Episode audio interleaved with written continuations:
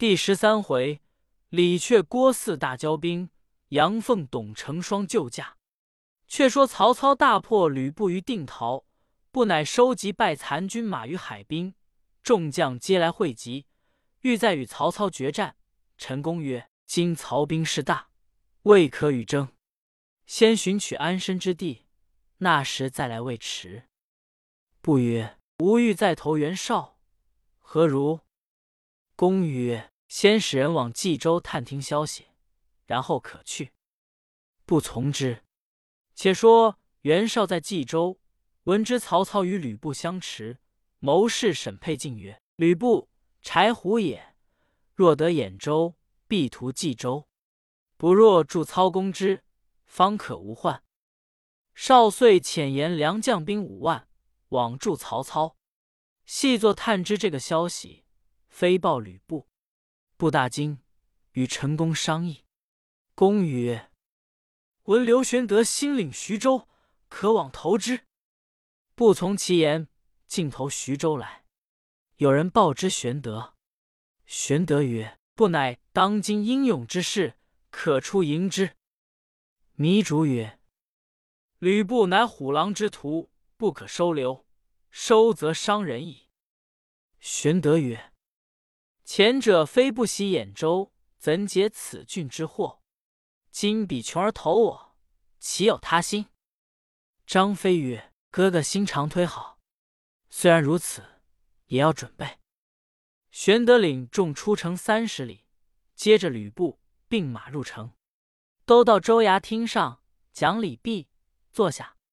不曰：“某自与王司徒计杀董卓之后，又遭却。”四之变，飘零关东，诸侯多不能相容。竟因曹贼不仁，侵犯徐州，蒙使君力救陶谦，不因袭兖州以分其势。不料反堕奸计，败兵折将。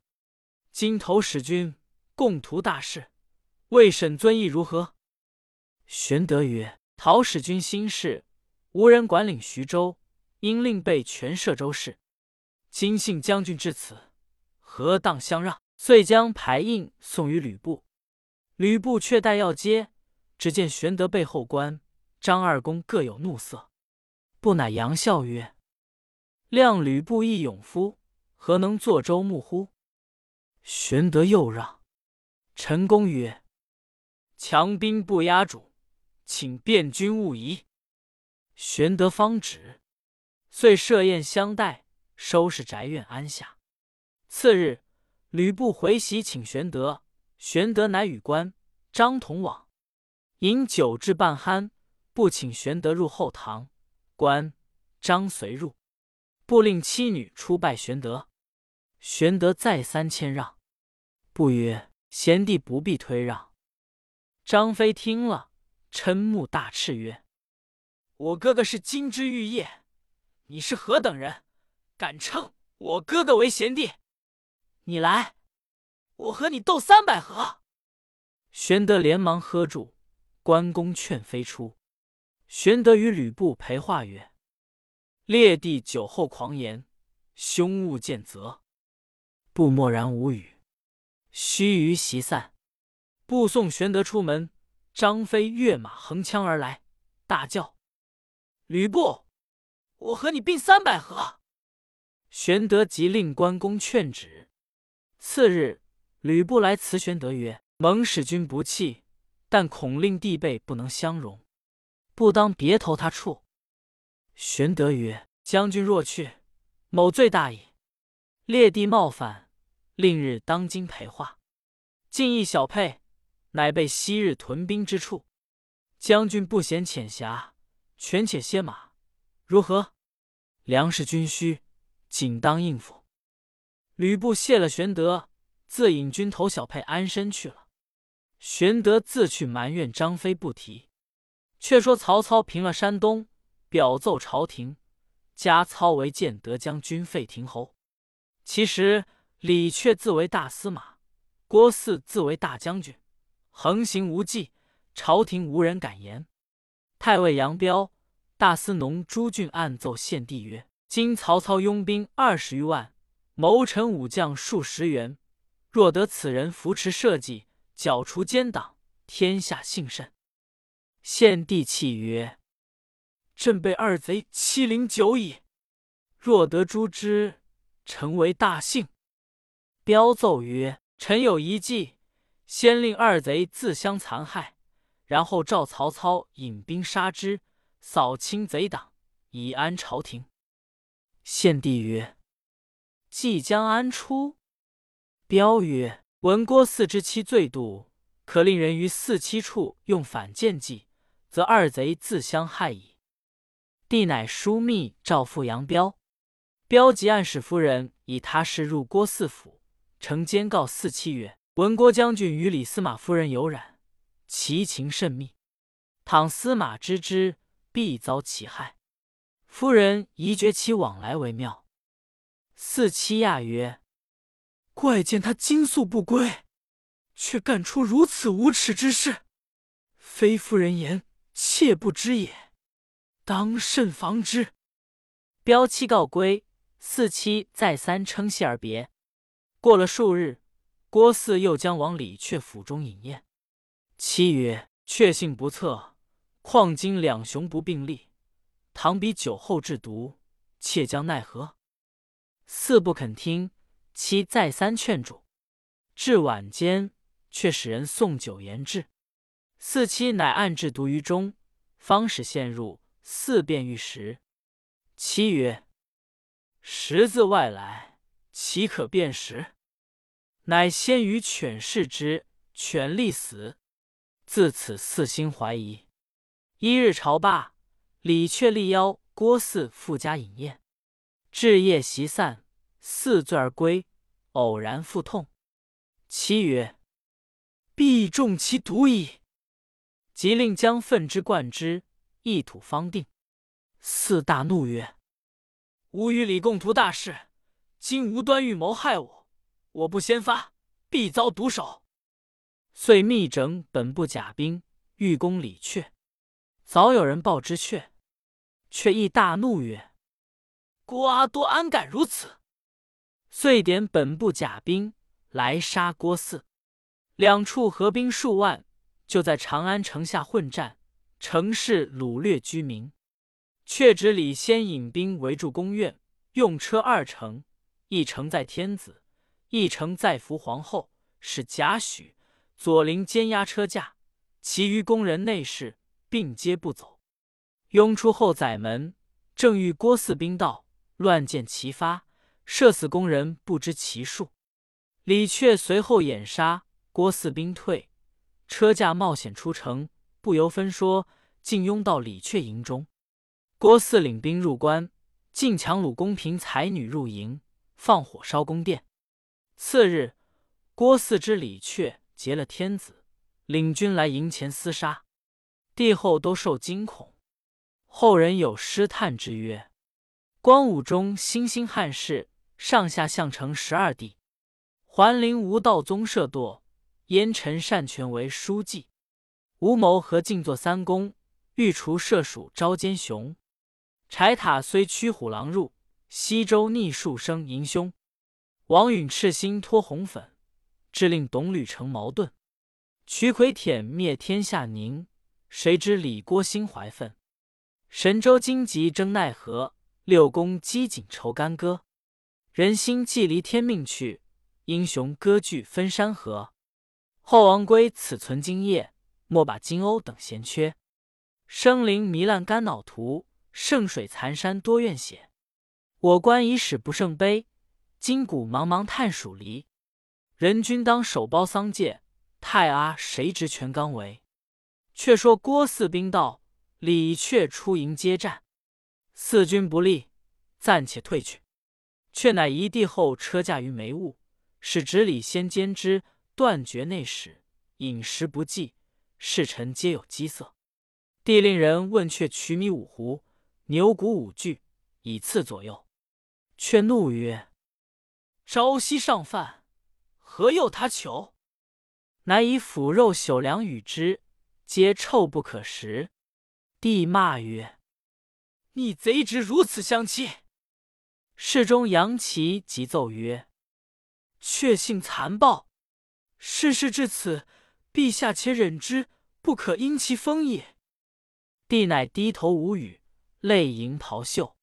忽左右报曰：“有一路军马，枪刀映日，金鼓震天，前来救驾。”帝叫打听是谁，乃郭汜也。帝心转忧，只闻屋外喊声大起，原来李榷引兵出迎郭汜，鞭指郭汜而骂曰：“我待你不薄，你如何谋害我？”汜曰：“尔乃反贼，如何不杀你？”却曰：“我保驾在此，何为反贼？”汜曰：“此乃劫驾，何谓保驾？”却曰：“不须多言，我两个各不许用军事，只自并输赢，赢的便把皇帝取去罢了。”二人便就阵前厮杀，战到十合，不分胜负。只见杨彪拍马而来，大叫。二位将军少些，老夫特邀众官来与二位讲和。却四乃各自还营。杨彪与朱俊会合朝廷官僚六十余人，先诣郭汜营中劝和。郭汜竟将众官进行奸下。众官曰：“我等为好而来，何乃如此相待？”汜曰：“李榷劫天子。”偏我劫不得公卿。杨彪曰：“一劫天子，一劫公卿，意欲何为？”四大怒，便拔剑欲杀彪。中郎将杨密力劝，四乃放了杨彪、朱俊，其余都监在营中。彪谓俊曰：“为社稷之臣，不能匡君救主，空生天地间耳。”言讫。相抱而哭，昏厥于地。俊归家成病而死。自此之后，却似每日厮杀，一连五十余日，死者不知其数。却说李榷平日最习左道妖邪之术，常使女巫击鼓降神于军中。贾诩屡见不听。侍中杨琦密奏帝曰：“臣观贾诩虽为李榷复兴，然时未尝忘君。”陛下当与谋之。正说之间，贾诩来到，帝乃平退左右，泣欲许曰：“卿能连汉朝，救朕命乎？”许拜伏于地曰：“故臣所愿也。陛下且勿言，臣自图之。”帝收泪而谢。少顷，李榷来见，待见而入。地面如土色，却谓帝曰：“郭汜不臣，监禁公卿，欲劫陛下。非臣则驾被虏矣。”帝拱手称谢，却乃出。石皇甫立入见帝，帝之力能言，又与李榷同乡，赵时往两边解和。立奉诏，走至四营说四。四曰：“如。”李却送出天子，我便放出公卿。立即来见李却曰：“今天子以某是西凉人，与公同乡，特令某来劝和二公。四以奉诏，公意若何？”却曰：“吾有拜吕布之大功，辅政四年，多着勋绩，天下共知。郭阿多盗马贼耳，乃敢擅结公卿，与我相抗，是必诛之。”军事关我方略示众，足胜郭阿多否？立答曰：“不然。昔有穷后亦是其善射，不思患难，以致灭亡。晋董太师之强，君所慕见也。吕布受恩而反图之，思虚之间，头悬国门，则强固不足恃矣。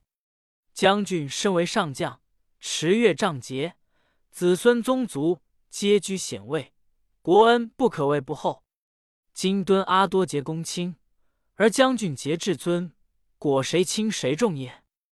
李却大怒，拔剑叱曰：“天子使汝来辱我乎？我先斩汝头！”齐都尉昶奉谏曰：“今郭汜未除，而杀天使，则四星兵有名，诸侯皆助之矣。贾诩亦力劝，却怒少息。许遂推皇甫立出，立大叫曰：“李却不奉诏，欲弑君自立。”侍中胡邈急止之曰：“吾出此言，恐于身不利。”立斥之曰：“胡进才！汝亦为朝廷之臣，如何负贼？君辱臣死，吾被李却所杀，乃分也。”大骂不止。帝知之，即令皇甫立回西凉。却说李却之军大半是西凉人士。更赖枪兵为重，却被皇甫立扬言于西凉人曰：“李却谋反，从之者即为贼党，后患不浅。”西凉人多有听利之言，军心渐涣。却闻立言，大怒，插虎奔王昌追之。昌之立乃忠义之士，竟不往追，只回报曰：“立已不知何往矣。”贾诩又密谕羌人曰。天子之汝等忠义，久战劳苦，密诏使汝还郡，后当有重赏。羌人正怨李却不予爵赏，遂听许言，都引兵去。徐又密奏帝曰：“李却贪而无谋，金兵散心切，可以重决而之。”帝乃降诏，封却为大司马。却喜曰：“此女巫降神祈祷之力也。”遂重赏女巫，却不赏军将。其都尉杨凤大怒，谓宋果曰：“吾等出生入死，身冒矢石，功反不及女巫耶？”宋果曰：“何不杀此贼，以救天子？”凤曰：“你于中军放火为号，吾当引兵外应。”二人约定是夜二更时分举事。不料其事不密，有人报知李却，却大怒，令人擒宋果，先杀之。杨凤引兵在外，不见号火。李却自将兵出，恰遇杨凤，就寨中混战到四更。凤不胜，引军投西安去了。李却自此军事渐衰，更兼郭汜常来攻击，杀死者甚多。忽人来报。张济统领大军自陕西来到，欲与二公解和，声言如不从者，引兵击之。却便卖个人情，先遣人赴张济军中许和。郭汜亦只得许诺。张济上表，请天子驾幸弘农。帝喜曰：“朕思东都久矣，今乘此得还，乃万幸也。”诏封张济为骠骑将军，既进粮食酒肉，供给百官，四放公卿出营，却收拾车驾东行。遣就有御林军数百，持戟护送。栾舆过新丰，至霸陵，时值秋天，金风骤起，忽闻喊声大作，数百军兵来至桥上，拦住车驾，厉声问曰：“来者何人？”侍中杨琦拍马上桥曰：“圣驾过此，谁敢拦阻？”有二将出曰：“吾等奉郭将军命，把守此桥，以防奸细。既云圣驾，须亲见帝，方可准信。”杨旗高阶珠帘，帝欲曰：“朕公在此，清何不退？”众将皆呼万岁。分于两边，驾乃得过。二将回报郭汜曰：“驾已去矣。”汜曰：“我正欲哄过张济，劫驾再入梅坞，你如何擅自放了过去？”遂斩二将，起兵赶来。车驾正到华阴县，背后喊声震天，大叫：“车驾，且休动！”帝泣告大臣曰：方离狼窝，又逢虎口，如之奈何？众皆失色。贼军渐近，只听得一派鼓声，山背后转出一将，当先一面大旗，上书“大汉杨凤”四字，引军千余杀来。原来杨凤自为李榷所败，便引军屯中南山下。今闻驾至，特来保护。当下列开阵势。四将崔勇出马，大骂杨凤反贼。凤大怒，回顾阵中曰：“功名何在？”一将手执大斧，飞骤滑流，直取崔勇。两马相交，只一合，斩崔勇于马下。杨凤乘势掩杀，四军大败，退走二十余里。凤乃收军来见天子，帝谓玉曰：“卿就朕功，其功不小。”凤顿首拜谢。帝曰：“是斩贼降者何人？”凤乃引此将拜于车下，曰：“此人河东阳郡人，姓徐，名晃，字公明。”帝谓劳之。杨凤保驾至华阴驻壁。将军段威具衣服引膳上线。是夜，天子宿于杨凤营中。郭汜败了一阵，次日又点军杀至营前来。徐晃当先出马，郭汜大军八面围来。将天子、杨奉困在该心，正在危急之中，忽然东南上喊声大震，一将引军纵马杀来，贼众崩溃。徐晃乘势攻击，大败四军。那人来见天子，乃国戚董承也。帝哭诉前事，承曰：“陛下免忧，臣与杨将军誓斩二贼，以尽天下。”帝命早赴东都，连夜驾起，前幸弘农。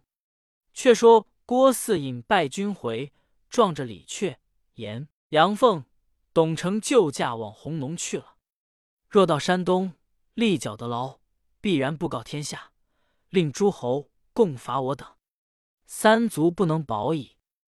却曰：今张继兵据长安，未可轻动。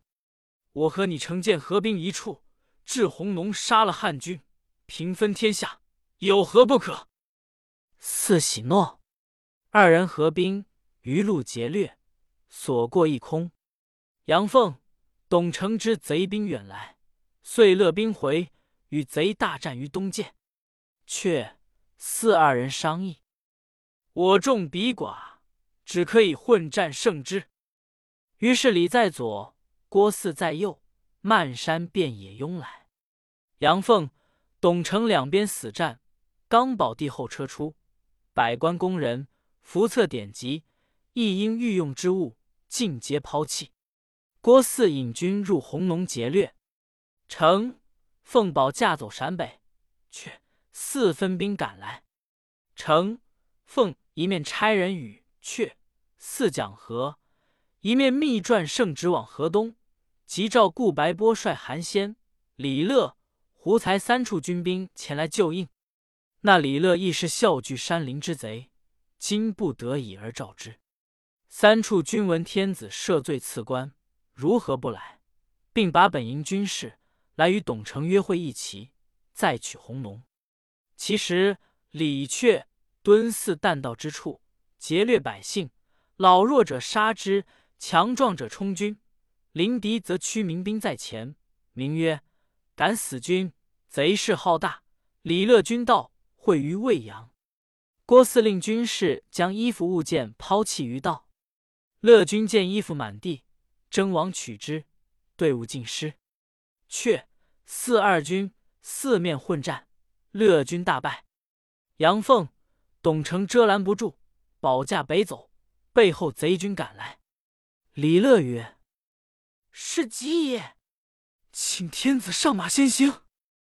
帝曰：“朕不可舍百官而去。”众皆好气相随。胡才被乱军所杀。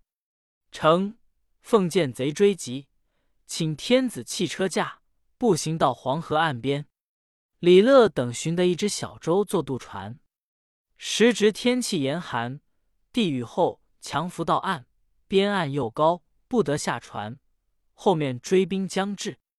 杨凤曰：“可解马缰绳接连拴缚地腰，放下船去。”人从中国救福德携白卷十数匹至，曰：“我于乱军中识得此卷，可接连拽撵。”行军校魏尚红用卷包地级后，令众先挂地往下放之，乃得下船。李乐帐建立于船头上，后兄福德复后下船中。岸上有不得下船者，争扯船缆，李乐尽砍于水中。渡过地后，再放船渡众人。其争渡者，皆被砍下手指，哭声震天。既渡彼岸，地左右只剩的十余人。杨凤寻得牛车一辆，在地至大洋。绝食。晚宿于瓦屋中，也老尽宿饭。上与后共食，粗力不能下咽。次日，赵封李乐为征北将军，韩先为征东将军，起驾前行。有二大臣寻至，哭拜车前，乃太尉杨彪、太仆韩荣也。帝后俱哭。韩荣曰：“却四二贼颇信臣言。”臣舍命去说二贼罢兵，陛下善保龙体。韩荣去了。李乐请帝入阳凤营暂歇。杨彪请帝都安邑县，驾至安邑，苦无高房，帝后都居于茅屋中，又无门关闭，四边插荆棘以为屏蔽。帝与大臣议事于茅屋之下，诸将引兵于篱外镇压。李乐等专权。百官稍有触犯，竟于地前殴骂，故意送浊酒粗食与地，地勉强纳之。